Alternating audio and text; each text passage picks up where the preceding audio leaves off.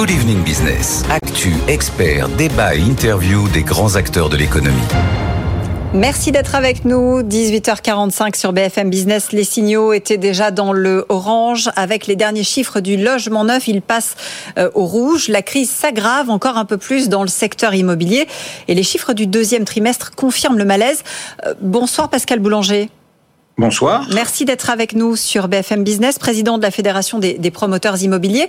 Euh, seulement 18 000 logements neufs réservés, si j'ose dire. C'est un coup dur, un coup dur supplémentaire pour le secteur qui enregistre, je crois, son cinquième trimestre de baisse. Oh, c'est même plus un coup dur. Moi, ça fait quand même une paire d'années que nous tirons la sonnette d'alarme. Euh, aujourd'hui, on a des chiffres, vous venez de le dire, on est passé dans le rouge. Nous, on le savait, les chiffres qui viennent de sortir du ministère sont bons, on a les chiffres. Donc, euh, il n'y a même pas de bagarre sur les chiffres. Euh, on est en train de toucher le fond de la piscine et j'espère qu'on n'ira pas plus bas parce que là, c'est vraiment des chiffres catastrophiques. On s'attendait, nous, euh, à une année, une année normale, nous faisons 160 000 logements. J'ai dit en début d'année, je ne sais même pas si nous arriverons à faire 100 000. J'ai été très critiqué. Et là, je peux annoncer aujourd'hui qu'on fera peut-être même pas 80 000. Donc, moins 50% par rapport à une année normale. Je ne parle pas d'année exceptionnelle. Donc euh, oui, c'est très très inquiétant. Oui, parce que c'est un repli qui, euh, qui est important, un 39,9% de baisse, ou quasiment 40%, hein, on va le dire. Euh, ce qui est préoccupant, c'est que c'est le plus bas niveau, corrigez-moi hein, si je me trompe, de, de réservation enregistrée depuis le Covid. Ah bah oui, attendez, on est même bien en dessous du Covid, et depuis temps que nous tenons des statistiques à la, à la fédération, c'est-à-dire plus de 40 ans, nous n'avons jamais eu des chiffres comme ça. Donc, euh, vous savez, quand je, je, prépare mes conférences de presse, j'avais pour habitude de griser l'année 2020 en disant, écoutez, avec le Covid, c'est une année qui ne qui n'est pas significative. Et là, tous les chiffres que j'ai, aussi bien sur les mises en vente que sur les réservations, euh, sont plus mauvais que 2020. Donc, je pense que dans ma prochaine présentation, je vais dégriser l'année 2020 et et, et regriser l'année 2023. Je ne sais pas quoi vous dire. On est, euh, j'attire la, la sonnette d'alarme sur vos médias depuis depuis deux ans et je vous en remercie encore. Je vois régulièrement nos élus, nos ministres. Je suis en audition parlementaire en permanence et rien ne se produit. Euh, le bateau coule et on continue à jouer du violon. Si vous voyez le film auquel je fais allusion. Euh, c'est terrible, c'est terrible. Alors que la, le besoin est là, le besoin est de plus en plus criant. Nous sommes là pour loger les Français. Les étudiants ont du mal à trouver des logements à la rentrée les gestionnaires d'immeubles m'appellent pour me dire mais qu'est-ce qui se passe? On ne rentre plus d'appartements en gestion. Euh, au MEDEF, j'échange régulièrement avec Geoffroy Roux de Bézieux, maintenant avec Patrick Martin. Les employeurs sont coincés, les gens n'acceptent plus d'embauche, ils ne trouvent pas de logement. Donc il y avait non plus de mutabilité possible. Et je ne comprends pas pourquoi ça ne réagit pas. Nous avons proposé moult mesures non coûteuses pour l'État et il ne se passe pas grand-chose, voire rien. On a contribué à la commission Repsamen, on a contribué aux assises nationales du logement, dernièrement au Conseil national de la refondation.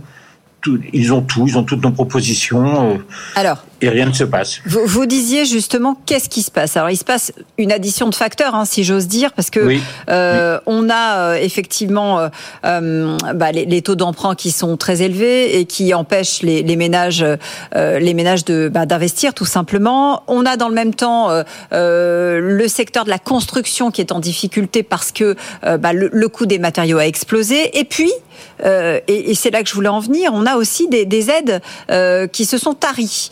Euh, et qui était aussi euh, une possibilité supplémentaire finalement de, euh, de permettre d'investir. Est-ce que cette addition, on, peut la, on peut la stopper à un moment donné et comment on fait? Alors, je vais vous corriger un petit peu sur ce qui doit être dit. Euh, normalement, euh, nous avons euh, un problème au départ qui est un problème d'offre. Nous, depuis les dernières élections municipales, les maires ne signent plus les permis de construire. Donc ça, ça devient un vrai, vrai sujet. Euh, et donc, on n'avait plus d'offres. Donc ça, c'était notre, notre, premier problème. Deuxième problème, on a eu avec la guerre en Ukraine un problème de crise des matériaux. Mmh. Et on avait beaucoup d'opérations qui ne sont pas sorties pour des raisons économiques. Les prix de revient devenaient supérieurs au prix de vente. Ça, c'était, j'ai envie de dire, l'ancien temps. Mais ça a fait quand même qu'il y a eu très peu d'offres. Aujourd'hui, il s'est passé quelque chose depuis le mois de décembre. Alors, les taux d'intérêt, vous avez dit qu'ils étaient très élevés. Oui et non les taux d'intérêt quand on emprunte sont aujourd'hui aux alentours de 4, 4,5, mais ils sont toujours inférieurs à l'inflation. Ce qui s'est passé, c'est le HCSF, le Haut Comité pour la stabilité financière, a resserré vraiment les conditions d'octroi des crédits. Et donc, dans ces conditions d'octroi des crédits, euh, on a vu des gens qui n'étaient plus finançables. Qui sont, qui sont donc, plus éligibles. Ils sont plus éligibles, absolument. Euh, notamment les fameux 35%. Alors pour les propriétaires occupants, nous, on n'a jamais raisonné en pourcentage. On écoutait 35%. Pour des petits revenus, des gros revenus, c'est pas les mêmes 35%. Il faut raisonner en reste à vivre. J'ai expliqué ça plusieurs fois avec euh, M. Bruno Le Maire. Ne raisonnons pas sur un pourcentage qui est, qui est, trop tranchant, raisonnons sur un reste à vivre. Et sur les investisseurs, le calcul tel qu'il est fait, je vais rentrer dans le détail, c'est un peu complexe, mais le calcul tel qu'il est fait fait qu'on sort une grande partie des investisseurs, ceux qui font un achat locatif. Et donc, déjà là, il y a eu un vrai problème puisque nous avions usuellement un taux de désistement d'environ 13%, qui vient de passer depuis euh, 6-7 mois, depuis le début de l'année, il vient de passer aux alentours de 50%.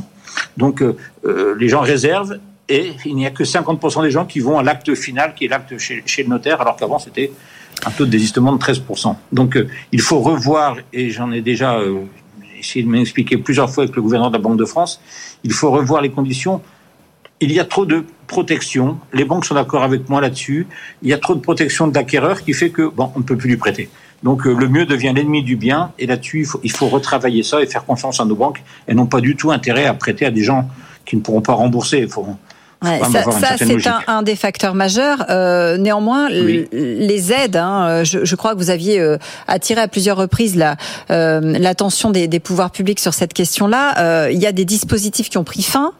Euh, est-ce que ça veut dire qu'ils ou qui vont prendre fin? Est-ce que ça veut dire qu'il il va falloir euh, s'attendre à un repli supplémentaire? Est-ce que est-ce que c'est ce que vous redoutez? Est-ce que vous demandez clairement euh, au gouvernement qu'il revienne sur ces annonces et qu'il maintienne les, les dispositifs? Alors, effectivement, il y, a, il y, a, deux choses. Il y a pour les propriétaires euh, occupants à revenus modérés, ce qu'on appelle le PTZ, le prêt à taux zéro. Il faut le continuer et il faut euh, le revoir. Alors on me dit oui, mais le prêt à taux zéro n'avait pas beaucoup d'intérêt. Mais c'est vrai, le prêt à taux zéro, quand vous empruntez à 1%, n'avait pas beaucoup d'intérêt, euh, sans jeu de mots. Aujourd'hui, on emprunte aux alentours de 4,5, 5 peut-être. Euh, le prêt à taux zéro retrouve toute sa légitimité. Donc il faut continuer et surtout il y a euh, eu la fin du, du, dispositif Pinel pour mettre en place un dispositif qu'on appelle Pinel Plus, -hmm. qui ne marche pas et qui de plus s'arrêtera au 31 décembre 2024 normalement. Donc nous, ce qu'on demande, c'est de pérenniser ce dispositif Pinel, mais l'ancien, ce qu'on appelle le Pinel normal. Euh, Celui-là fonctionnait.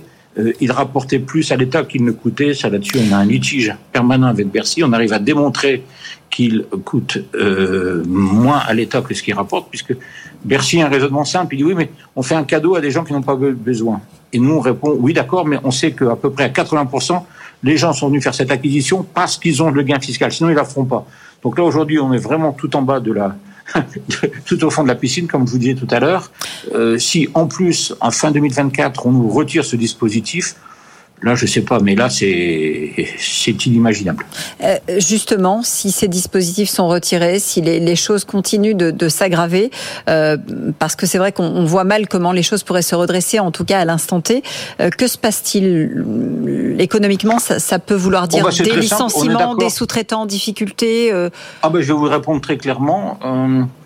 Je suis en contact permanent avec le président de la Fédération du bâtiment et on estime lui comme moi, a euh, une perte de 300 000 emplois d'ici fin 2024 dans le bâtiment.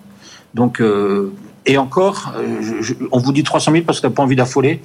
Vous savez, c'est très simple. Tout le monde est d'accord sur ce chiffre. Un logement construit, deux emplois pendant la durée du chantier, environ 15 mois. Retenons même deux emplois par an. Euh, il va nous manquer cette année 80-85 000 logements. Ça fait 160 000 emplois. Il va nous manquer à peu près encore autant l'année prochaine. Donc euh, oui, euh, il va y avoir des conséquences graves. Et je vous rappelle surtout que on est quand même là pour loger les Français. Et, euh, il y a des demandes énormes, des besoins énormes, et on ne sait pas y répondre. Euh, Pascal Boulanger, aujourd'hui, on, on s'aperçoit aussi que la, la, plupart des grands groupes du secteur sont obligés de euh, diversifier hein, leurs activités pour euh, pallier ce, ce, manque de vente. Moins 36% euh, chez Vinci, la branche immobilier de Bouygues, je crois, qui fléchit de 14%, 20% chez Nexity. Je pourrais continuer comme ça. Ça oui, veut oui. dire, ça veut dire que cette diversification, c'est une une nouvelle manne finalement parce que parce que les parce que les logements ne sortent plus de terre? Alors, on ne peut pas se diversifier comme ça en cinq minutes. Nous, cette crise, euh, on l'annonce sur une crise de l'offre depuis, je vous l'ai dit, les élections, donc ça fait un peu plus de trois ans. Et cette crise de la demande, on l'a vu vraiment apparaître un petit peu en novembre et fortement en décembre. Et depuis le 1er janvier, on est vraiment euh, presque à l'arrêt. Euh, bien sûr que les entreprises cherchent à se diversifier, mais vous ne pouvez pas vous diversifier du jour au lendemain. Il y a quand même notre fédération beaucoup de promoteurs qui n'ont que ce métier euh, comme, euh, comme outil de travail.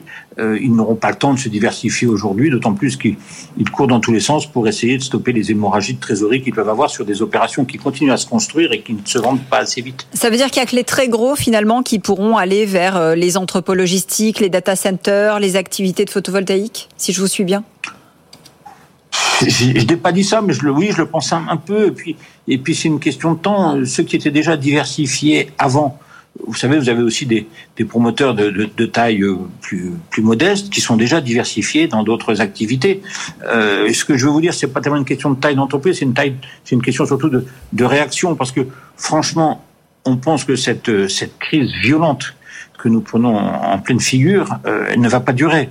Donc euh, on ne peut pas non plus remettre totalement notre modèle économique. Ça devrait repartir. J'espère que, que l'État, moi j'ai rendez-vous avec le, nouveau ministre Patrice Vergrit dans, dans une semaine. Je lui ai déjà envoyé quelques SMS pour lui dire ce que, ce que j'attendais. La vraie question, c'est est-ce qu'en France on a encore envie de construire? Quand je vois qu'on contribue à tout, à tout on a aidé, on a, nos propositions sont sur le bureau du ministre, que ce soit Olivier Klein ou, même juste avant Madame Emmanuelle Vargon. Ils savent exactement, tout ce qu'on propose ne coûte rien à l'État, on l'a démontré. Euh, maintenant, il faut une volonté politique. Qu'est-ce qu'on attend? Qu'est-ce qu'on attend? Nous, on a des lois fiscales prêtes qui ne coûtent rien. Je prends un exemple sur l'offre. Euh, les maires vous disent, on n'a plus envie de construire, on se fait enguirlandais, passez-moi l'expression, par la population. il y a un problème aussi de, terrain libre, hein, de terrain à bâtir, euh, oui, mais, euh, oui, mais non. de zones constructibles.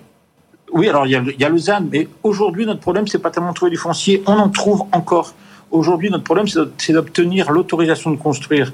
Eh bien écoutez, on prend la moyenne de ce que construit une ville depuis 5 ans, la moyenne annuelle, et puis si elle dépasse cette moyenne-là, on flèche une partie de la TVA immobilière sur la commune, c'est facile à chiffrer et c'est gagnant-gagnant puisque c'est sur le plus. On va, va rien piquer dans l'assiette de Bercy puisque c'est sur ce qui se fera en plus. Donc par contre, le plus, on le partage. Moi, les maires me disent régulièrement, mais moi, j'ai pas envie de signer le permis de construire. Ils disent ça à mes confrères.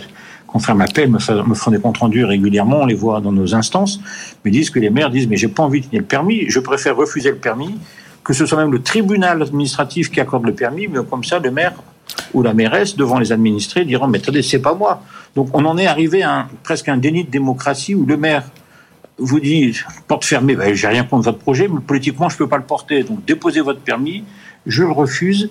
Et une fois qu'il a refusé, attaquez-moi au tribunal. De toute façon, vous respectez les, PLU, donc vous gagnerez. Mais au moins, moi, monsieur le maire ou madame la mairesse, je serai euh, clean devant mes électeurs en disant, écoutez, c'est pas moi, c'est le tribunal. En tout cas, le, secteur a rendez-vous, et ça, on l'a bien noté hein, dans votre intervention, euh, euh, Pascal Boulanger, le secteur a rendez-vous, et, c'est bien normal compte tenu de la situation, la semaine prochaine avec, avec le ministre. on verra si les choses, si les choses avancent avec les, les propositions que vous avez pu formuler d'ores et déjà auprès du du gouvernement. Merci beaucoup d'avoir été euh, avec nous ce soir en, en direct dans Good Evening Business.